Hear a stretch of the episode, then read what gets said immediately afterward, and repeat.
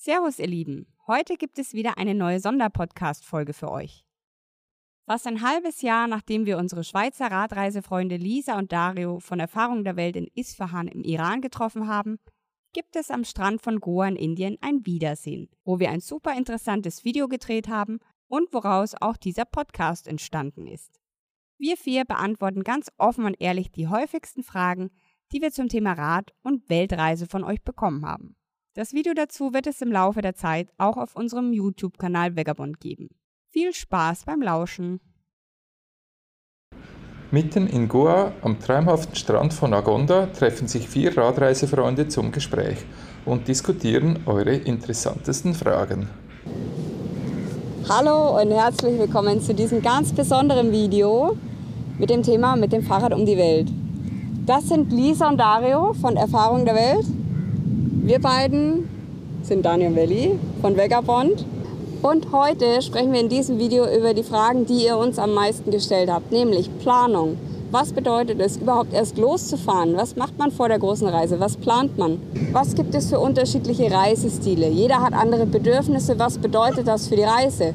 Was macht diese Reise eigentlich mit einem selbst? Wie verändert man sich im Laufe der Zeit? Was inspiriert einen dafür?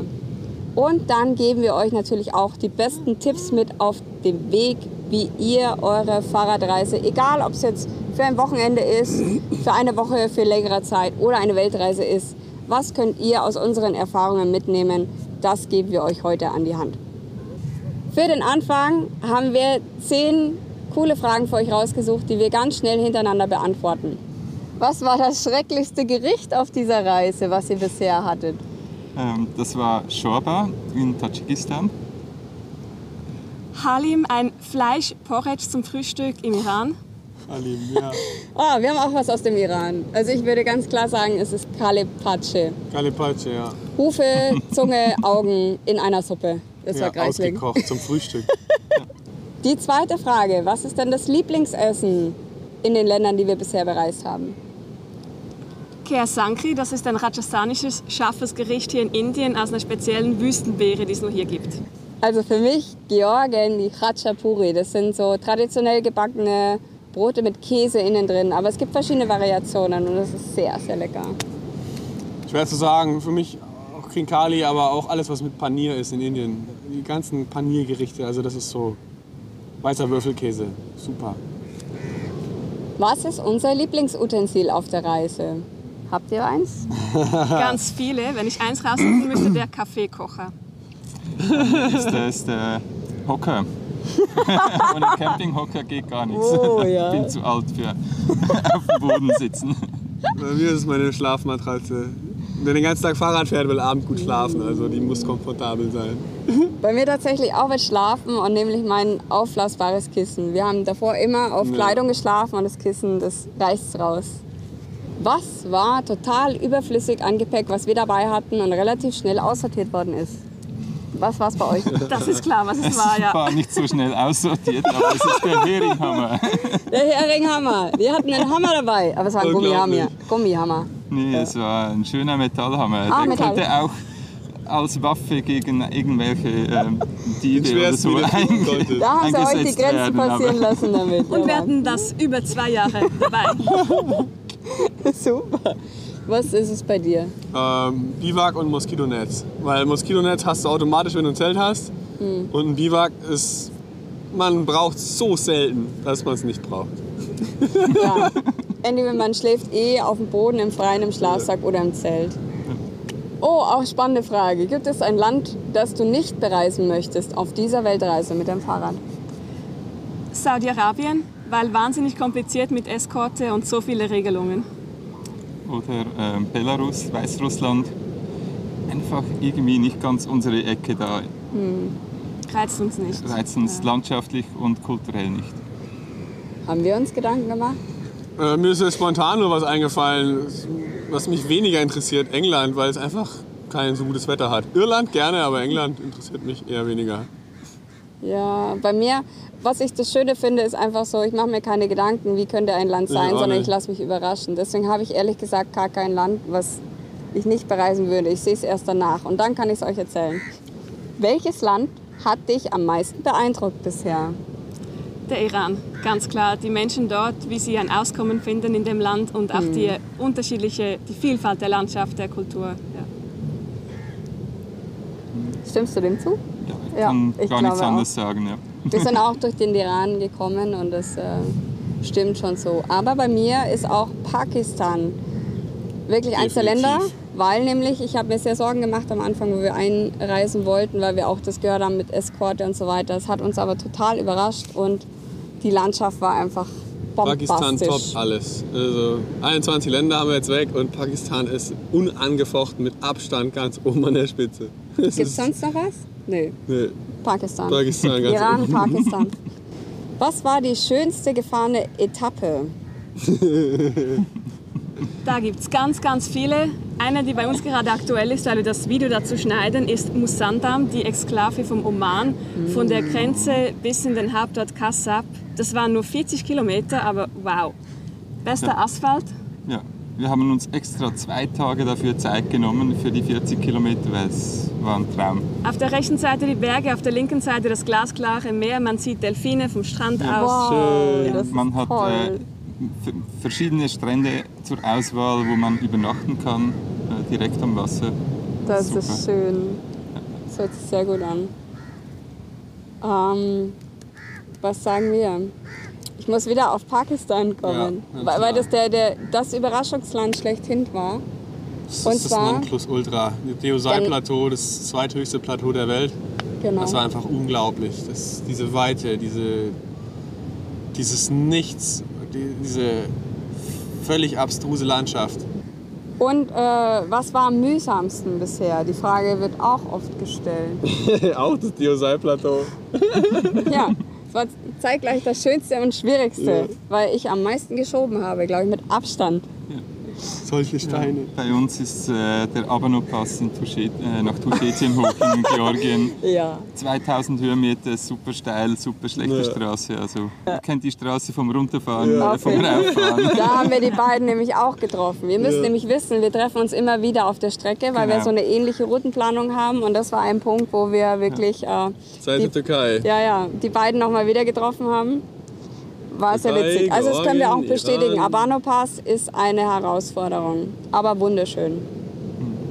Eine weitere Frage, die eigentlich total wichtig ist und die uns sehr oft gestellt wird. Ich meine, wir sind jetzt hier zwei Pärchen, einmal Lisa und Dario, einmal Daniel und ich. Wir fahren gemeinsam 24 Stunden, sieben Tage die Woche. Wir haben uns immer irgendwie, keiner kann dem anderen auskommen.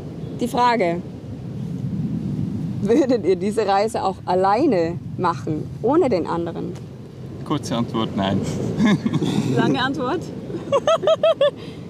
Ich könnte mir eine Reise mit dem Rad alleine definitiv vorstellen. In Europa halt eine kürzere Sache für vielleicht zwei, drei Monate. Sowas könnte ich mir tatsächlich vorstellen.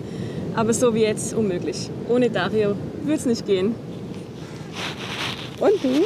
Geht mir ähnlich. Also so auf ewig ist alleine nichts. Ich könnte kurzfristig, also wenn ich schnell unterwegs wäre oder sowas, dann könnte ich mir das auch vorstellen. Ich würde es nicht auf Europa beschränken oder sowas, aber einfach auf Zeit. Ähm, ja, man kann nicht ewig lange alleine unterwegs sein. Ich habe ein paar Leute getroffen, die das machen und ich fand es sehr krass und herausfordernd, eigentlich die ganze Zeit mit sich selbst sich zu beschäftigen, weil dadurch wird es immer schlimmer und krasser und ich weiß nicht. Also es ist schon schöner, es mit jemandem zu teilen, den man, den man kennt und sich um sich hat und das ist toll. Wenn man nicht immer, immer von neuem Reisenden zu neuem Reisenden geht und ja, also jein. Meine kurze Antwort ist nein. Wieder Dario. Nein, aber ich äh, generell, ich, ich mag das nicht so alleine sein. Ich will auch meine Erfahrungen teilen, das macht viel mehr Spaß und Ja. deswegen bin ich kein Kandidat, der alleine loszieht. Ich finde immer jemanden, aber es macht mir einfach viel mehr Spaß, wenn ich dann wirklich auch weiß, der ist länger an meiner Seite und ich kann das einfach genießen und zusammen mit dem anderen wachsen. Ja, ich denke, die Gefahr ist, wenn man alleine so eine lange Reise macht, ist auch sehr groß, dass man sich in der Reise verliert. Ja. Dass man wie Man äh, hat kein Ziel mehr kein Ziel mehr, irgendwie. kein, ja. man weiß gar nicht mehr, warum, dass man eigentlich reist oder so. Also, Und man muss ja, sich ja immer selber motivieren. Immer die Ja. ganzen Entscheidungen immer- selber treffen, immer dauernd. Ja. Die ganze, ja. Was macht man, bevor man auf Reise geht? Natürlich muss man erstmal planen. Und die meisten verbringen sehr viel Zeit mit Planung. Was für uns wichtig war, was wir euch an Tipps geben können, das seht ihr jetzt. So, Planung ist ja eine, eine Sache, da kann man stundenlang drüber reden. Was habt ihr konkret vor der Reise gemacht, um euch darauf vorzubereiten? Wie lange plant ihr diese Reise? Habt ihr eine Deadline? Was ist vor der Reise konkret bei euch passiert? Wir haben diese Reise drei Jahre im Voraus geplant und ich glaube, das Wichtigste bei uns bei der Planung war, dass wir ein Datum fixiert haben. Wann's Keinen losgeht. Wochentag, kein genaues Datum, Ja. aber einen ungefähren Zeitraum Sommer 2020. Ja, da wussten wir natürlich nicht, dass Corona über die Welt rollen würde. Aber ja, einfach so dieses Datum zu haben und zu wissen, wir sparen auf diesen Termin hin, wir kündigen die Wohnung, die Jobs, wir leben sparsam, wir ziehen zusammen und so weiter. Ja, das war, das war schon sehr wichtig für den Start. Ja. Ja, bei uns war das eigentlich so, die, die Idee der Weltreise, die war immer schon im Raum, aber es gab eben nie diesen konkreten Termin. Und irgendwann ist das Bedürfnis bei mir dann so stark geworden und dann wirklich habe ich mich nach Veränderung gesehnt. Ich wollte irgendwas verändern in meinem Leben. Und wir haben eh schon immer so ein bisschen Träumereien gehabt und äh, wussten nicht so wirklich, wie wir es anstellen. Und dann habe ich zum Dani gesagt, hey du, wie sieht's denn aus? Jetzt ist doch eigentlich die Zeit dafür. also wenn man es jetzt nicht macht, man, hm, man kann es ja ewig aufschieben. Ja, und dann kamst du mit der Idee vom Fahrrad und die hat mir anfangs nicht so gefallen, weil das ja immer ein bisschen mit Anstrengung verbunden ist. Aber ich habe mich dann doch auch recht schnell arrangiert damit. Und äh, was konkret haben wir gemacht vor der Reise? Wir haben uns Viel damit gearbeitet, beschäftigt. zusammengezogen. Wir haben auf 20 Quadratmeter gelebt für drei Jahre oder sowas und eigentlich nur gearbeitet und geschlafen, wie die Berserker. Wir hatten eine ungefähre Route, wo wir hin wollen, aber nie konkrete. Wir hatten viele Freunde, auch vom Studium, die wir besuchen wollten. Und irgendwie haben wir dann versucht, diese einzelnen Punkte überall auf der Welt zu verbinden. Und daraus ist dann die Route entstanden. Aber was wir euch heute sagen können, diese Route, das ist eine geplante Route. Die gibt's nicht. Und sie wird auch nie so passieren, weil unterwegs so viel passiert und man lernt so viele Leute kennen und hat irgendwie mal die Empfehlung, ah, fahrt mal dahin oder da gefällt es mir oder bekommt eine Einladung. Und so ist diese Routenplanung einfach was, was sich ständig verändert. Am ist es bei Anfang hab euch ich auch auch- so? Ja, Ist ja- irgendwann ja übernimmt die Reise die Planung. Ja. Eigentlich, Und grundsätzlich ist ja- ja auch so, man plant ja nicht eine Route, sondern Ja. man plant eigentlich mehr so, in welchem Monat sollte man Ja. etwa wo Ja. sein, dass es klimatisch Sinn macht. Genau. Und alles andere kann man gar nicht planen. Und es ist ein sehr wichtiger Punkt eigentlich. Ihr, ihr müsst schon ungefähr wissen, was ist das Ziel oder wo wollt ihr hin, weil nämlich das auch ausschlaggebend dafür ist, welches Wetter ist da um diese Jahreszeit. Also wie, wie kleidet ihr euch, was braucht ihr denn an Equipment? Das ist immer so, ist da gerade Regenzeit, ist da Monsunzeit, wollt ihr über die Berge fahren, habt ihr Pässe, sind die Pässe vielleicht zu? Das müsst ihr alles bei eurer Reiseplanung schon irgendwie berücksichtigen. Klar, ihr kommt dann irgendwann mal nach ein paar Wochen, Monaten, Jahren, kommt ihr dann an diesen Punkt an. Aber dann müsst ihr das schon so irgendwie timen, dass es äh, auch machbar und realisierbar ist. Und trotzdem äh, vor lauter Planung immer genug flexibel bleiben. Ja. unbedingt. Dass Auf man jeden äh, Fall. auch noch schöne Umwege fahren kann oder was Ja. auch immer. Ja. Weil das lohnt sich. Das lohnt sich sehr sogar. Ich habe am Anfang viel geplant. Ähm, ich bin Planer und deswegen hat es mir Spaß gemacht. Aber ich habe dann irgendwann gemerkt, dass es so viel Zeit für einen Mülleimer war, wo du einfach dich da hingehockt hast und dir hast du so schöne Sachen ausgedacht. Am Schluss passieren die gar nicht. Am Schluss bist du eher enttäuscht, weil sie nicht passiert sind. Aber weil total andere Sachen passiert sind, die total toll sind. Also ich habe es einfach sein lassen.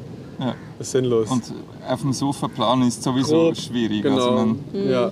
da ist, der, ist ein, äh, ja, ein Anstieg halt ja, relativ schnell bewältigt. Ja, Also- da plant man wirklich so die ja. abenteuermäßigsten Routen und Ja. denkt, das passt schon oder durch den Amazonas. Irgendwie gibt es da schon auch noch einen Weg mit dem Rad, oder? Man hat all diese Ideen. Es gibt immer einen Weg irgendwo durch. Ja. Ja. Und ja, das kann man im Voraus so planen, aber in der Realität ist es sowieso ganz anders. Ich glaube, ja genau, und das ist glaube ich auch das, äh, Das- der Kernpunkt, den wir euch mitgeben wollen. Plant grob, aber plant es nicht tot. Also seid immer Genau. flexibel, lasst es auf euch zukommen. Es entwickelt sich sowieso alles. So, dass es, es ist, gibt kein Drehbuch fürs Geht Leben. raus in die Welt. macht es einfach. Schiebt Ja. es nicht Ja, auf. raus. Oh ja. Ja, wirklich, das ist, glaube ich, der wichtigste Punkt von unserer Planung war ganz am Anfang, eben als wir das Datum setzen. Und daran festgehalten haben, trotz der Corona-Pandemie und allen Unsicherheiten. Einfach, wir wollten Ja. los, wir waren so bereit für diese Reise und wir haben es keinen Moment bereut. Also ihr seid, wann genau gestartet? Im Juli 2020. Mitten Corona-Zeit. Genau. Das Und- geht alles und sie sind trotzdem hier. Genau. Wir sind sogar noch vor Corona gestartet und Ja. haben alles mitgemacht, die ganzen Lockdowns. Es geht auch. Problem. Also man muss einfach, ich glaube, das Schwierigste und Gruseligste ist einfach den ersten Schritt zu machen. Das ist man so, ist sich selbst die größte Hürde. Das ist es eigentlich, um es auf den Punkt zu bringen. ja. Und wenn man das erledigt hat, dann ist der Rest Kinkerlitzchen. Man muss den Weg gehen, man muss den ersten Schritt machen, dann kommt alles von selber. Und ja, und wir sind grundsätzlich auch auf einem guten Weg, weil YouTubes Video schauen von anderen Radreisen ist auch nicht so schlecht in der Vorbereitung. Ja, Ja, ja man erhält Ja. schon einige gute Informationen, auch was äh, Informationen ein- Straßenverhältnisse angeht so zum Beispiel. Einblick, wie, wie das Leben auch so so Leben sein auf dem könnte. Rad? sein. Ja. Ja, genau. Oder welche Kleidung tragen die Radreisenden in den und den Ländern, damit man sich so ein bisschen Ideen holen kann. Ja. Ja, Solche Dinge. Inspiration auch einfach. Und dann ist es vielleicht auch einfacher, wenn man sich so ein bisschen von außen Ideen, Antworten holt, dann reduziert es vielleicht die kleine Frageliste, die einem im Kopf so rumhängt, die einen davon abhält, es zu machen. Und wie gesagt, es ist kein Zauber. Geh einfach den ersten Schritt und mach es und jeder kann sowas machen. Jeder kann sowas machen. Es muss auch nicht gleich die Weltreise sein. Fahrt einfach mal Ja. eure Verwandten besuchen, keine Ahnung, 300 Kilometer woanders und probiert aus, wie das überhaupt funktioniert. Na, Eine Tasche und los. Tagestrip. Zelt, und dann könnt ihr es immer noch testen, ne? Wir ausweiten. haben auch so angefangen. Unser erster Trip war ein verlängertes Wochenende Ja. äh, in den Bergen. Also hauptsächlich runterfahren natürlich, aber So sollte man auch starten, ehrlich gesagt. Runterfahren. Bisschen was Motivierendes muss ja bleiben. Ja? Pass und dann runterfahren. aber ist super, ich meine, du weißt nie, wo das endet, oder? Ja, ja, sehr Kann in Indien enden oder Die Reisen wurden dann immer länger und länger und das war halt nie genug. Auch drei Wochen Sardinien waren nicht genug und Ja. irgendwann dachten wir, gut, wenn drei, vier Wochen nicht genug sind, dann werden auch ein paar Monate, vielleicht Jahre nicht genug Nicht sein. genug sein. Ja, kommen wir zum nächsten Thema. Ähm, das Thema äh, Reisestile. Ähm, jeder hat, glaub, sein, sein, macht seine eigene Reise. Jede Reise ist einzigartig und von dem her, es gibt kein richtig und kein falsch äh, bei dieser Frage. Was Ja. ist der Stil mit Zelt oder ohne Zelt, mit Kocher oder ohne Kocher sogar? Es gibt solche Leute, die Gibt haben wir auch. getroffen. Ja. Krass. Also es gibt alles und da gibt es kein Falsch. Von dem her, was sind so eure äh, Eindrücke? Wie, was ist euer Reisestil?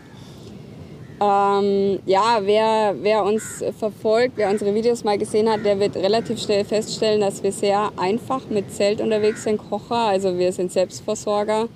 Ähm, dadurch, dass wir halt auch viel im Zelt schlafen, haben wir keine hohen Ausgaben, also gehen nicht oft in Hotelzimmer und sowas. Das hat aber halt auch einen Grund, weil wir das langfristig ausgelegt haben. Also wir haben uns schon was dabei gedacht. Und ähm, Japan soll das Ziel erstmal sein. Das ist halt schon eine ganze Ecke entfernt. Und damit, dass man mit dem Budget haushalten kann, haben wir uns halt auch bestimmte Limits gesetzt. Und deswegen ist unser Reisestil gerade der, der für uns passt, der momentan funktioniert. Aber es kann natürlich auch sein, dass es während der Reise sich ändert, dass man feststellt, hm, da braucht man irgendwie mehr Zeit oder man will mehr Privatsphäre, das Zelt reicht nicht mehr aus oder man muss mehr arbeiten unterwegs und auch die Filme schneiden. Das braucht ja auch alles irgendwie Equipment und du brauchst Strom und Internet. Also da kann sich schon viel ändern. Aber die ersten drei Jahre waren wir halt schon überwiegend, oder was heißt überwiegend, die meiste Zelt eigentlich mit Zelt, Ja. Kocher unterwegs und äh, fast nie in Restaurants und in äh, Hotels. Und unser Stil, Reisestil hat sich eigentlich schon immer so rauskristallisiert. Wir haben früher Motorradtouren gemacht, ganz viele. Und da entsprechend halt eigentlich nur mit dem Biwak oder mit dem Zelt unterwegs gewesen. Da war das eigentlich klar, dass es auf, dem, auf der Radreise auch so wird. Und dass wir das halt so extrem durchgezogen haben, war am Anfang eigentlich die Idee mit dem Budget, dass wir halt einfach möglichst viel Geld sparen. Was wir aber da gar nicht gesehen haben, ist, wie toll es eigentlich ist, dass wenn du so günstig unterwegs bist, triffst du viel mehr Leute. Du, ähm, du du hast, ja, mal angenommen, du zeltest irgendwo, ja, dann kommt immer irgendeiner vorbei, der fragt, was du da treibst, warum du das Was machst machst du da? Warum und schläfst du hier du im und Zelt? so weiter. Und in 0, nicht hast du jemanden kennengelernt. Wenn wir jetzt in ein Ho- Hotel gehen oder sowas, dann passiert das nicht.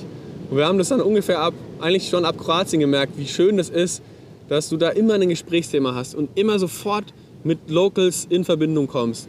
Sodass wir das eigentlich jetzt halt richtig lieben gelernt haben. Gar nicht mal unbedingt, weil wir so viel Geld sparen, das ist natürlich eine tolle Sache, aber weil einfach die Menschen das Gesprächsthema sofort da ist. Und wenn du in ein Hotel ge- gehst, dann hast du das nicht direkt. Dann hast du die Menschen immer raus auf der Straße, aber nie so direkt bei dir. Und dadurch ist es so, ich würde sagen, roh. Roh und direkt. Und die Leute kommen an dein Zelt, die hocken sich wirklich zu dir, an deinen Kocher, manchmal ist einer mit oder sowas. Und du hast Erlebnisse, die du sonst nicht hättest. Und das was, das möchte ich nicht mehr missen, muss ich sagen. Was so toll ist, wo ich auch persönlich für mich extrem viel gelernt habe. Wo Menschen einfach sagen, du, äh, auf irgendeiner Sprache, die sagen irgendwas, du verstehst es gar nicht. Und dann sind sie nach einer Stunde wieder da, bringen Essen mit, Käse, irgendwas, kochen mit dir zusammen. Und, und plötzlich entsteht einfach ein total krass toller Abend und am nächsten Tag bist du dann doch bei dem zu Hause eingeladen. Und, und diese Dinge würden uns niemals passieren, wenn wir nicht so reisen würden, wie wir es tun. Und deswegen liebe ich diesen Reisestil. Ich glaube, es hat aber auch was damit zu tun, dass du mit dem Fahrrad reist. Das ist nochmal viel äh, anders, als wenn du mit dem Bus reist oder mit dem Auto, Motorrad, was auch immer. Du, hast, du nimmst alles mit. Du bist langsam unterwegs, du nimmst alles mit. Du bist entschleunigt und du fährst auch durch die kleinen Dörfer, wo keine Touristen vorbeikommen. Und das erregt Aufmerksamkeit. Die Leute fragen. Und ich glaube, das ist so eine Kombination aus Zelt und eben auch, dass wir mit dem Fahrrad unterwegs sind, dass das so ein Icebreaker ist. Einfach so, die Leute gehen viel eher auf uns zu und sind interessiert an dem, was wir tun. Wie ist es bei euch? Ja, das Gleiche können wir so unterschreiben. Also sobald man halt mit dem Fahrrad unterwegs ist, begegnet man den Menschen viel mehr auf Augenhöhe automatisch. Es sind Fragen da, die Kinder kommen raus, man ist oftmals der Höhepunkt in dem Dorfleben für Wochen vielleicht. Man kann aber Ja. halt auch nicht anonym durch ein Dorf schleichen. Nein. Und das ist bei uns halt auch so ein bisschen der Grund mit der fehlenden Privatsphäre bei dieser Art der Reise, dass wir auch ab und zu Guesthouses bevorzugen. Keine klassischen Hotels, die haben zu wenig Charme, aber so kleine Gästehäuser mit wenigen Zimmern, das finden wir schon auch etwas sehr Schönes. Um auch so ein bisschen für uns zwischen all den Eindrücken Ruhe zu bekommen oder in Ländern, die sehr intensiv sind mit den Begegnungen mit den Menschen, wie dem Iran oder Indien, hat ein- einfach mal den Luxus zu haben, die Tür zu schließen. Ja, stimmt. Und es gibt auch im Hotel äh, immer wieder gute Begegnungen mit den Leuten vor Ort. Äh, Also es ist nicht so, dass es ganz weg wäre. Ja. Überhaupt nicht. Also, Ja. Und, Und- natürlich zelten wir auch. Also wir Ja, haben halt die klar. Mischung. Wir mögen die Abwechslung von beidem. Ja. Und es gibt halt gewisse Länder, wo das Zelten ein Traum ist, wie in ganz Zentralasien. Da möchte man gar nicht mehr in eine Unterkunft. Und dann gibt es Länder wie Indien, wo man halt wirklich lieber nicht unbedingt zelten nicht möchte. ins Zelt. Nee, gar nicht. Also Privatsphäre ist echt was, das fehlt. Wir machen jetzt mal einen Zoom dahinter. Auf unser Zelt. Also Ja. hier geht es mit der Privatsphäre voll. Aber was Lisa sagt, stimmt absolut. Und das schreibe ich auch. Du bist froh, wenn du mal die Tür zumachen kannst und einfach deine Ruhe hast. Und nicht die ganze Zeit dieselben Sachen wieder beantworten Eine musst. Toilette, eine, Dusche, einfach ja. sowas, wo du dich zurückziehst. Ja. waschen, ja. all sowas. Also es gibt kein Falsch in der Sache. Es ist Nein. nur eine Frage von dem, was bist du bereit zu tun.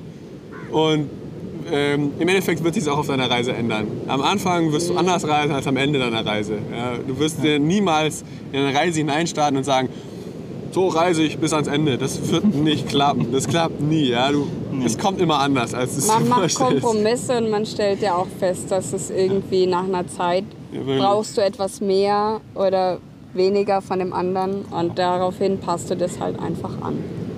Das ist eigentlich die perfekte Überleitung für das nächste Thema. Wie ändern sich die Bedürfnisse während so einer langen Reise? Wir sind gut, ja. zweieinhalb Jahre unterwegs. Ihr seid Drei, drei, fast dreieinhalb. Drei Jahre, fünf Jahre und fünf Monate. Und ich nehme an, in dieser langen Zeit, in den unterschiedlichsten Ländern, mit all dem, was Sie erlebt haben, haben sich eure Bedürfnisse wahrscheinlich auch angepasst. Auf jeden Fall. Ja. Also das, was ich auch gelernt habe, und es ist äh, fast schon eigentlich dritten, vierten Monat, also es ist noch gar nicht so lange nach dem Start passiert. Wir waren dann in Marokko und da hat das Familienleben eine ganz andere Rolle gespielt. Und da habe ich plötzlich angefangen, auch darüber nachzudenken, was ist denn der grundsätzliche Unterschied? In Europa ist es ganz normal, wenn die Kinder dann für Ausbildung oder Studium ausziehen, Und die gehen aber dann auch nicht mehr zurück ins Elternhaus. Also die sind dann ausgezogen, jeder gründet seinen eigenen Haushalt und Familie und so weiter. Aber äh, die Familienparteien sind eigentlich ganz weit verstreut, oft sogar im Land und sehen sich nur ab und zu. Und in Marokko, Beispiel jetzt schlechthin, ist es halt so, dass die Familien wirklich Generationen zusammenleben. Die unterstützen sich und die sind immer füreinander da. Und das hat natürlich auch finanzielle Gründe, dass halt dann auch die Jüngeren dann, äh, sagen wir es mal, so sich um die Krankheit oder um die Älteren kümmern. Aber das funktioniert auch. Das, was ich halt dann einfach vermisst habe, ist dieser Bezug wieder zur Familie und wie viel das eigentlich wert ist und auch die Freunde dauernd da zu haben. Und das ist wirklich was, was ich vermisse. Ja, bei mir sind es zwei Sachen. Die eine ist, ähm, was ich auf jeden Fall gelernt habe auf der Reise, das kenne ich aus Deutschland so nicht, ist es, Menschen vorbehaltlos bei sich aufzunehmen. Völlig fremde Leute zu sagen, komm zu mir, setz dich an meinen Abendessenstisch, bleib so lange du willst. Da hast du einen Schlüssel zu meinem Haus, kein Problem, setz dich hin. Wenn du einen Roller brauchst, leih dir meinen Roller. Völlig egal. Hier dusch so viel du willst, mach, mach einfach was du willst. Ja, das ist mein Zuhause. Du kannst dir aus dem Kühlschrank nehmen, was du willst, wann du willst, mitten in der Nacht. Nimm, mach, koch, egal was. Und das, dieses, diese Mentalität, die ist mir so oft entgegengekommen in diesen dreieinhalb Jahren, dass ich mich immer wieder frage, wow, wie, wie, wie kann das sein, dass das so vorbeigegangen ist an der Lebenskultur in Deutschland? Wor- Woran liegt das? Und ähm, ja, das habe ich für mich mitgenommen. Das will ich, will ich den Rest meines Lebens äh, ebenfalls praktizieren und ich das toll finde. Und das Zweite ist, ähm, ich arbeite extrem viel und ich wache morgens eigentlich mit dem Gedanken auf, was muss ich heute tun? Und dabei vergesse ich in meinem Leben sehr oft eigentlich Zeit für mich selbst zu nehmen. Und da geht ganz viel dabei drauf. Nämlich einfach zu sagen, ich nehme mir jetzt bewusst Zeit für etwas, was ich gerne mache. Nämlich ich schreibe etwas nur für mich oder ich meditiere oder ich mache so wie der da, der nimmt sich auch Zeit für sich. Ähm, ich weiß nicht, ob man sieht, aber da hinten ist ein Bulle, der rülpst und der kommt jetzt gleich vorbei. Er kommt Indien ist gleich. mal wieder Indien, Ja, ja. Achtung, Achtung. Auftritt. Rülpst doch mal. Das passiert ja immer wieder. Ja. Die, die, die, Kühe und Stiere am Strand ist ganz alltäglich hier. Das war nicht wobei- geplant. oder? Nee, wir haben Lass mal nichts drin. bezahlt dafür. Ja, keine Karotte oder so. Ja, und dass man sich einfach aktiv Zeit für, für sich und für seine, Selbst, also für seine Weiterentwicklung nimmt. Und nicht nur den ganzen Tag sich denkt, hm, ich habe dies zu tun, ich muss das zu tun, meine To-Do-Liste hier, meine To-Do-Liste da. Und am Abend geht man doch wieder ins Bett, ist eigentlich völlig geschafft, aber hat sich selbst kein, keine Zeit gewidmet, um, um sich geistig, körperlich oder irgendwie weiterzuentwickeln und um auf einen, einen entwickelteren Stand zu kommen, als man auf dem Tag davor hatte. Und das habe ich nie getan und das habe ich erst im Laufe der Zeit kennengelernt, dass man das eigentlich tun sollte und dass es eigentlich auch extrem viel Spaß macht, sich selbst weiterzuentwickeln und sich Zeit für sich zu nehmen. Auch wenn es manchmal schwierig ist. Es ist nicht, nicht, nicht leicht, sich hinzusetzen und sagen, ich nehme mir Zeit für mich. Da kommen viele Gedanken, aber das habe ich auf jeden Fall gelernt, das will ich umsetzen. Also die zwei Sachen sind so die Hauptsache, die ich aus dieser Reise, die die Reise mich verändert hat bis jetzt. Und es kommen jeden Tag neue Veränderungen dazu. Die Bedürfnisse haben sich sofern geändert, was halt auch aufgrund vom Reisestil gegeben ist und der Reisedauer, dass wir automatisch mit weniger zufrieden sind. Wir sind mit wenig unterwegs und das ist das, was wir mehr oder weniger besitzen, mit der Ausnahme von einem, äh, sagen wir das, einem Raum, den wir in der Schweiz noch haben für alte Möbel und so weiter. Aber das, was wir besitzen, ist dabei. Und das macht natürlich viel mit einem. Das gibt irgendwie das mit wenig unterwegs sein, gibt so viel mehr Freiraum, auch Neues zuzulassen und Neues zu lernen. Ja. Und mein Bedürfnis, irgendwie Neues über die Welt zu erfahren, über Kulturen, über alles, was ich vorher nicht kannte, das Mhm. hört leider nicht auf mit der Reise oder zum Glück. es, es wird immer mehr in jedem Das neuen ist ja der Land. Motor vielleicht. Ja. Ja, in, in, in jeder Region. Ich möchte so viel Neues lernen und so viel erfahren über die Welt. Und ja, dieses Bedürfnis, Neues zu lernen, ist definitiv gestiegen bei der Reise.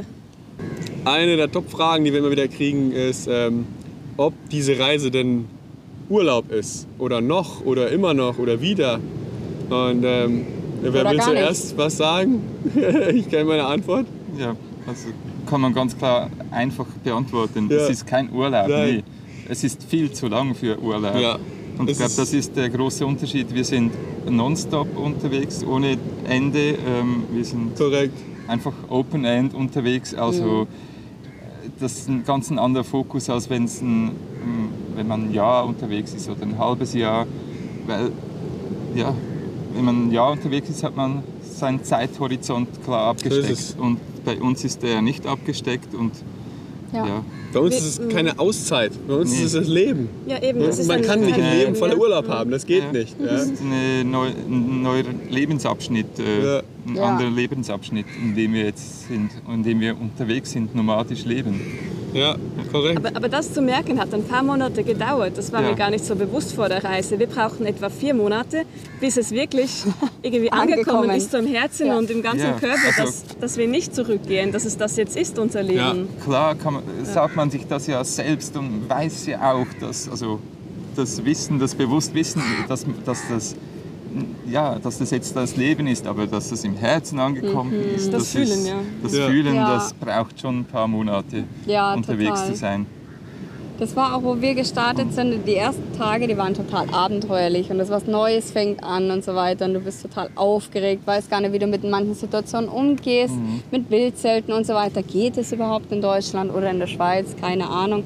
Sowas findet man dann erst raus. Aber es ist auch wirklich, je, je mehr Zeit vergeht, desto mehr, du baust neue Routinen auf. Du hast einen neuen Alltag. Es ist, du fährst von früh bis spät. Also du hast ja dann eigentlich einen ganz neuen Rhythmus auch. Und natürlich, äh, wir arbeiten halt auch zwischendrin. Das ist jetzt nicht so, dass wir da hinten in der Hängematte liegen und mit einem Bierchen hier schon den Sonnenuntergang oder sowas.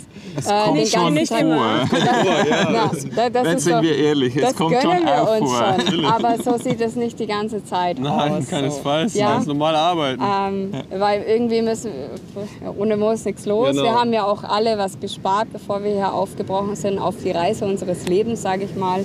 Also von nichts kommt leider auch nichts. Und deswegen Leider. würde ich auch sagen, ja, es ist kein Ja. Urlaub, es ist schon, es ist äh, der Reisealltag, äh, es verändert sich, es ist der neue Alltag. Es ist, man gewöhnt sich auch dran, wie man sich an alles gewöhnt, äh, skurrilerweise, oder? Also wenn man so ein paar Wochen drin steckt, dann Ja. gewöhnt man sich an alles. Aber es ist kein Urlaub in diesem Sinne, wo man mit einem, Cocktail jetzt da hier ist doch nie irgendwie... gewesen. Ja, Das dafür, war auch dafür nie bleiben die... unsere, unsere. Intention, Nee, nee. zum überhaupt loszureisen. Ja. Es war nie, wir wollten unendlich langen Urlaub machen. Nee, wir wollten die Welt Das sehen. wäre schon genau. schön, gell? aber nein, der, der, der, der Grund Welt ist ja eine andere, ja, Ja. schon. Man möchte ja irgendwie kennenlernen, wie geht es woanders auf der Welt zu, wie sieht es da aus, wie leben da die Menschen, was kann man, oder für mich jetzt, was, was kann ich da mitnehmen, was kann ich daraus lernen. Für mich ist es auch ein Lernprozess. Also im Vordergrund alles. stand die Neugier und nicht die Entspannung. Ich Ja, glaube, das ja, ist der große ja. Unterschied, oder? Zwischen Urlaub und Reise. Ja, Vielleicht.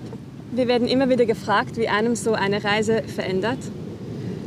Je länger so eine Reise dauert, umso mehr wird das ja eine Reise zu einem selbst, also eine Reise ins Innere, auch zusammen mit dem Partner, aber auch für sich selbst. Deshalb ist es halt schon total schwierig zu sagen im Voraus, wie einem so eine Reise verändern wird, da wir alle vier nicht wissen, wann diese Reise endet und wie. Aber vielleicht habt ihr trotzdem ein paar Punkte, die ihr weitergeben möchtet, wo ihr jetzt schon sagen könnt, das hat sich bei mir geändert oder bei uns. Also ich würde sagen, ich, mein Grund, warum ich überhaupt auf die Reise gegangen bin oder warum ich äh, das machen wollte, war ja Veränderung in meinem Leben. Ich wollte mehr lernen über andere Kulturen und ähm, wollte für mich auch was mitnehmen, wo ich denke, wirklich, das hat Sinn in meinem Leben. Also Inspiration holen auch und für das, was nach der Reise tatsächlich passiert.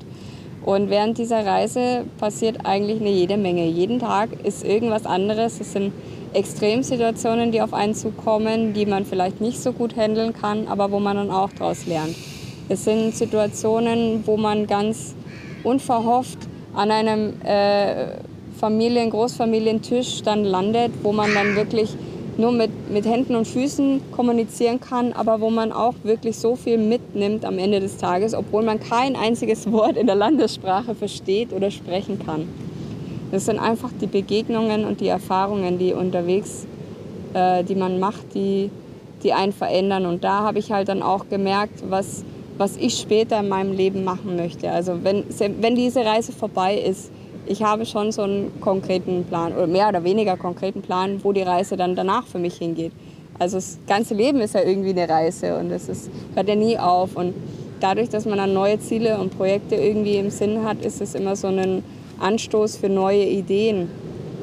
Und das finde ich eigentlich sehr schön. Und was man halt hier auch merkt, es ist auch die Lebenssituation von, von, von Menschen, die in anderen Ländern leben. Also dass man halt dann nochmal wirklich so knallhart, schwarz auf weiß einfach mitbekommt. Dadurch, dass man mit dem Fahrrad unterwegs ist, ist es halt auch einfach eine ungeschönte Wahrheit.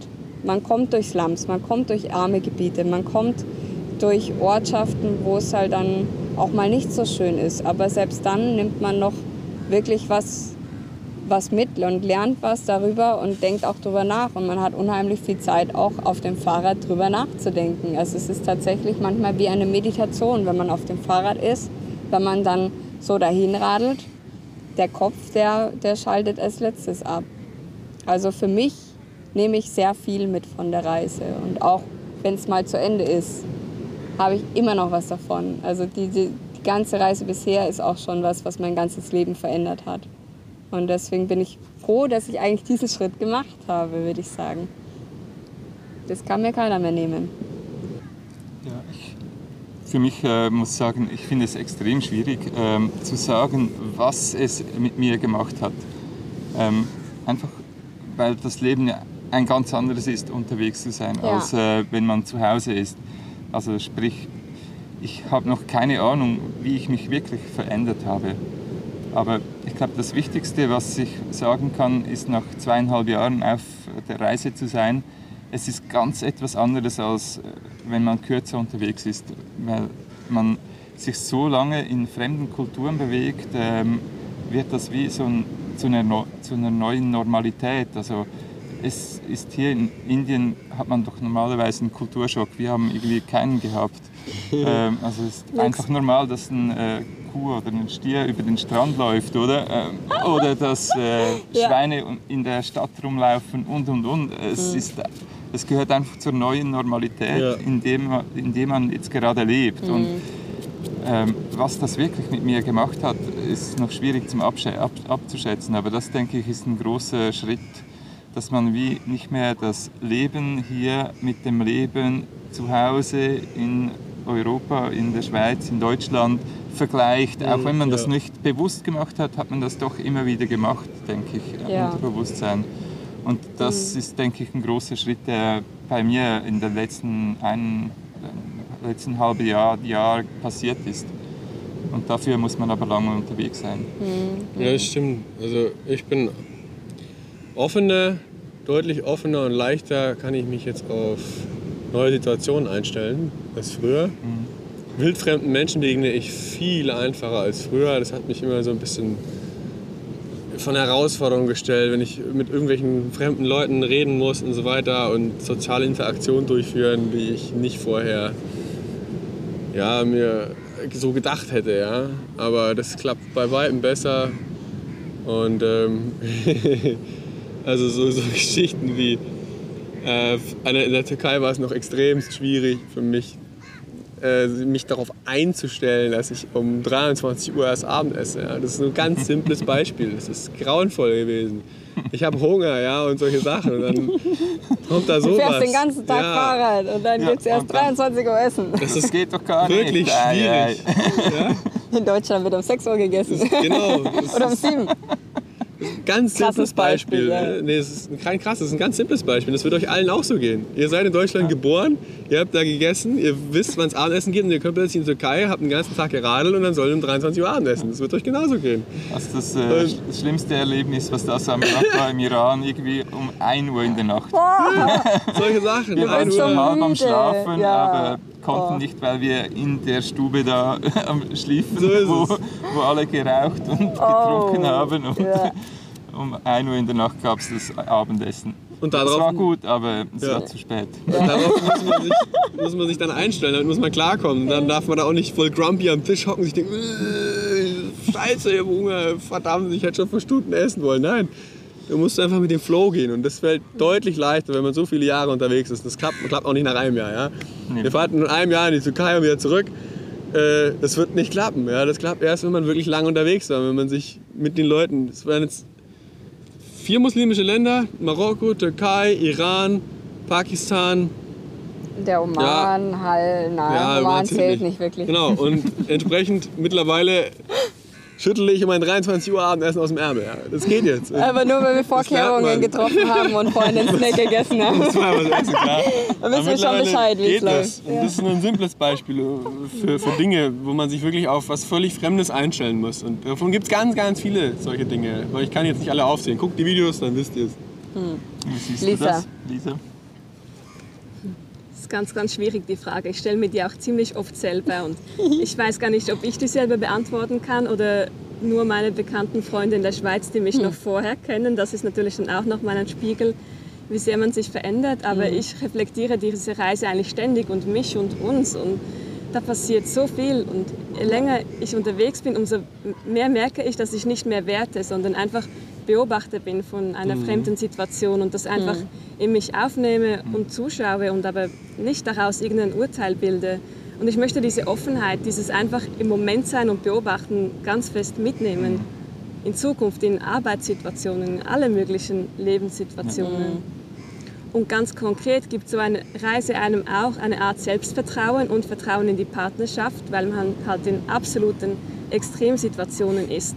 Wenn völlig im abgelegensten Ort der Welt ein Defekt ist und man einfach aufgeschmissen ist und einfach zu, dieses Selbstbewusstsein zu bekommen, dass man weiß, wie man damit umgeht und aus der Situation rausfindet. Ich glaube, das kann man in Zukunft auch immer wieder brauchen und mitnehmen. Ja. Und so eine Reise gibt auch Vertrauen in die Welt. Ja. Die Welt ist eine viel bessere, als, man, als ich mir vorher gedacht habe. Ja. Ich war schon ein offener Mensch, Ja. der viel Dokus Ja. schaute und wusste eigentlich, wie Ja. die Welt sein wird. Aber sie hat mich doch noch mal überrascht, Oh wie ja. nett die Menschen sind, wie hilfsbereit, wie freundlich. Das finde ich eh vor so. allem, ja. wie die Menschen überall halt gleiche Bedürfnisse haben. Ja. Ja. Und das, Das ist doch, irgendwo sind wir alle gleich, oder? obwohl die ja. Kulturen so unterschiedlich sind, äh, so, so viel anders sind die Menschen nicht. Und ich Nein. glaube, wir haben mehr den, jetzt den Blick, wir schauen, am Anfang hat man wie die, äh, ähm, die Unterschiede gesucht. Hm. Wenn man andere Kulturen kennengelernt hat, hat man gesehen, ah, das ist anders, das ist anders. Und jetzt sehen wir we- mehr die äh. Zusammenhänge, Ja. Zusammenhänge die Ja. Gemeinsamkeiten in den verschiedenen Kulturen Ja. und was alles gleich ist überall, obwohl ja das Leben ganz ein anderes ist. Also, und das ist noch spannend, das Das stimmt. alles zu sehen. Ja. ja, das ist doch ein schönes Schlusswort für diese Frage, würde ich sagen. Auf jeden Fall. Kommen wir zum letzten Punkt. Zum vielleicht spannendsten Punkt für euch. Was können wir angehenden Radreisenden auf den Weg geben? Egal ob Kurztrip, mehrere Wochen, Monate oder eine Weltreise. Ja, unsere besten Tipps für euch. Ganz einfach, mach es. Tu es! Also, ja. Mach den Ja. Leg den Starttermin fest. Ich glaube, das ist was, da sind wir uns alle einig, Es oder? kommt So. nicht auf Finanzen an oder sonst was. Ich habe Ja. erst heute wieder äh, einen tollen, tollen Mann, ein super Vorbild, Heinz Stücke. Guckt euch mal was an von dem.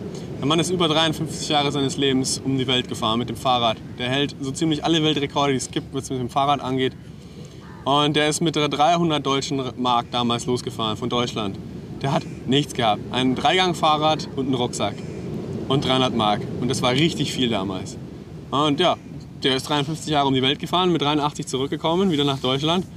Und ähm, er hat unglaubliche Dinge zu berichten. Und, und das zeigt eigentlich, finde ich, dass dieser ganze Hype um Equipment, um teure Superräder mit super krassen Schaltungen, dieses, dieser ganze Firlefanz, den man heutzutage braucht, um eine Radreise zu machen, überhaupt nicht notwendig ist. Es gibt Pioniere, die haben weit vor uns, ja, da waren wir noch nicht mal in Planung alle zusammen miteinander, haben solche Radreisen gemacht und sie haben es geschafft, ohne Navis, ja, mit Karten, ja, keine Handys, kein gar nichts. Diese Leute sind durch Kriegsgebiete gefahren und es hat wunderbar funktioniert. Ja. Und bei uns heutzutage geht immer alles nur um, um Geld, um, um, Kameras, um tolle Fahrräder und im Endeffekt probier es einfach aus mit dem, was du zu Hause in der Garage hast. Und wenn es dir gefällt, dann kannst du aufstocken. So? Es macht also gewisse Equipmentteile vereinfachen es natürlich, das Genau. Reisen. Es Das ist das eigentlich. Gewisses, äh, Aber Luxus, es ist ja. kein, Luxus, kein ja. äh, äh, Grund, Kein einfach Muss. nichts zu machen. Also so, der, der, der Schritt muss von euch kommen. Wenn ihr das wirklich wollt, dann solltet ihr irgendwann diesen Man ist Punkt. sich selbst die größte Hürde. Ja, genau. Dann solltet ihr diesen überwinden, dann solltet ihr den ersten Schritt machen. Und dann alles, was der Daniel gesagt hat mit dem Equipment, das vereinfacht die Sache einfach. Kannst du alles danach Aber das kaufen. ist nicht eine Hürde. Genau. Und auch die Finanzierung. Man braucht nicht Tausende von Euro, um um die Welt zu reisen. Also man kann auch einfach sein Zelt mitnehmen und dann ein bisschen. Du kannst doch einfach arbeiten gehen irgendwo. Geh Ja, in eine Bar, es gibt geh so viele arbeiten und verschiedene fertig. Möglichkeiten. Ja? Also, es Man- ist einfach einfacher, wenn man das hat. Selbstverständlich. Das will ich nicht sagen, aber es ist keine Hürde. Nein, nein. Es gibt, wie wir gesagt haben, es gibt verschiedene Bedürfnisse. Jeder hat was anderes. Er legt mehr Wert aufs Essen, er legt mehr Wert aufs Schlafen. Es andere Sachen, die man eben erfahren möchte auf der Reise. Und nichts davon ist falsch. Alles ist richtig. Es muss dir gefallen, du musst nur den ersten Schritt tun. Und ich glaube, das ist so das Gruseligste. Lass dir nicht reinquatschen, mach es. Oder? Ja, absolut, da können wir euch völlig recht geben. Aber wenn ihr dann mal unterwegs seid und die Reise ein bisschen länger dauert und nicht nur ein Kurztrip ist, dann sind unsere zwei wichtigsten Tipps die folgenden. Nimm dir genug Zeit und mach genug Pause. ganz, Sehr ganz gut. wichtig, wirklich. Also, Ja. Pausen Zeit. einbauen. Unsere Pausen waren am Anfang drei Tage. Da haben wir gedacht, wow, Wow. jetzt sind wir so lange nicht mehr Rad gefahren. Unterdessen ist für uns eine kurze Pause eine Woche. Aber meistens sind Pausen mehrere Wochen am Stück, wo man wirklich an einem Ort bleibt und alles reflektiert, was passiert ist. Das braucht man, damit man wieder die Energie hat, die Neugier, um Neues von der Welt zu erleben oder dem Land, wo man gerade ist. Damit man nicht irgendwann ähm, völlig überflutet ist, also eine Reizüberflutung hat, Ja. besser gesagt. und ja. ja, nehmt euch genug Zeit für die Länder, damit ihr richtig eintauchen könnt in die Kultur, in, Absolut. in das Essen, Auf in die Landschaften, in einfach alles, was, um, äh, äh, was ein Land ausmacht. Mhm. Und was wir gelernt haben, du hast nie zu viel Zeit. Du hast immer zu wenig Zeit, auch wenn du sehr viel Zeit dir entlassen lässt. Ja. Und neben Also- den Pausen und der Zeit würde ich sagen, der zweite wichtigste Tipp bei uns ist jetzt, dass man auch sich ähm, im Kopf die Freiheit gibt, mal ein bisschen von dieser Reise wegzuzoomen. Am Anfang startet man mit der Idee, okay, ich bin jetzt vielleicht in drei Monaten in der Türkei, oder? Und man ist voll fokussiert auf das, macht Varianten, genießt die Reise. Aber je länger die Reise dauert, umso mehr darf man auch zulassen, dass man halt vielleicht nicht immer mit dem Rad unterwegs ist. Dass das Leben andere Pläne hat. Vielleicht möchte man ein Land mit dem Zug bereisen, weil es mehr Sinn macht. Oder man merkt, hey, ich möchte eine Pause für den Kopf, ich möchte Workaway machen, ich möchte in einem sozialen Projekt mitarbeiten, ich möchte Yoga machen, ich möchte eine Sprache lernen, all diese Dinge. Und dass man sich das auch genehmigt und sagt, Ja. okay, Ja. ich lege das Rad auf die Seite, ich mache das für mich, das ist meine Lebensreise. Man Ja. sollte nicht so einen strengen Fahrplan Genau. machen und zu sagen, nein, äh, das ist eine Radreise, ich darf nur mit dem Rad fahren. Ja, absolut. nein, das ist einfach abs ja, Das führt auch gut zu dem zurück, was ich vorhin gesagt habe, mit dem Zeit für sich selber nehmen. Mit dem Yoga lernen, genau diese Sachen. Mhm. Das muss man sich dann einfach gönnen und sagen, da kommen auch neue Sachen auf, die man Genau. einfach entdeckt Dinge, und die man äh, die man will. machen möchte. Ja. wie gesagt, es ist unser Leben und es ist keine Urlaubsreise. Und dadurch, dadurch ist es der Unterschied, der so viel ausmacht.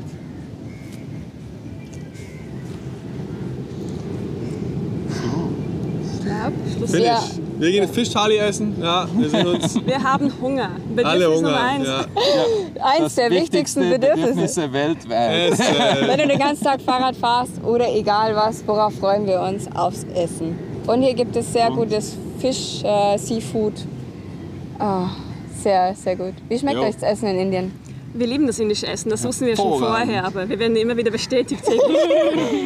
Also wir hoffen, Ja. euch hat das Video gefallen und äh, Gebt wir gehen euch jetzt. einen Daumen nach oben. Ja, Jawohl. genau. Gebt euch und uns einen Daumen nach oben. Genau. Beiden Kanälen.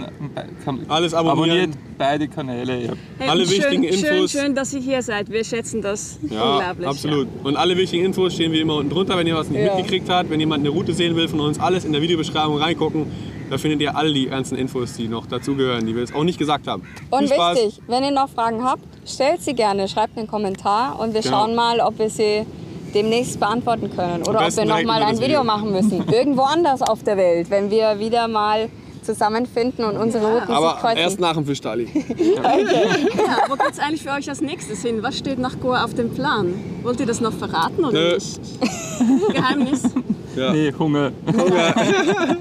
Es wird super spannend. Also es wird wirklich. Äh, ihr könnt euch das gar nicht vorstellen, was da kommt, aber das ist ein anderes Video, glaube ich. Und ihr?